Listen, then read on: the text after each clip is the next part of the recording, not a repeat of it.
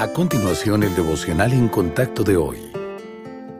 La lectura bíblica de hoy comienza en el primer versículo del Salmo 62.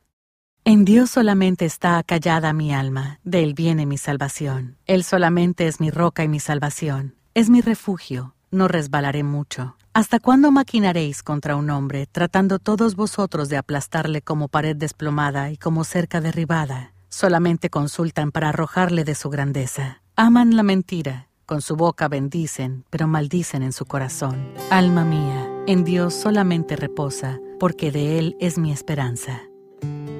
Dios nos habla y ayer aprendimos lo importante que es escucharlo. Pero como todos sabemos, la suya no es la única voz que existe. ¿Significa esto que nunca debemos escuchar a quienes nos rodean? Por supuesto que no. En especial cuando las voces pertenecen a hombres y mujeres de fe que el Señor pone en nuestro camino. Pero con tantos mensajes compitiendo por nuestra atención, debemos tratar de escuchar el consejo de las Sagradas Escrituras y estar atentos a los impulsos del Espíritu Santo por encima de todo. Y luego debemos obedecer a Dios. En la medida en que lo hagamos, nuestra vida será diferente diferente a la de los demás. A veces el temor al fracaso puede desanimarnos de hacer las cosas a la manera de Dios, pero en última instancia debemos preguntarnos si vamos a escucharlo a Él o al mundo. Recuerde que usted nunca tiene que temer al fracaso cuando obedece al Señor. Él interviene en tiempos difíciles y promete actuar a favor de quienes esperan en Él. Mantenerse firme requiere valentía. Por eso Pablo dijo, fortaleceos en el Señor. Toda la presión del mundo no puede hacerle ceder cuando confía en la roca sobre la que se encuentra. ¿Está escuchando al Señor y obedeciéndolo?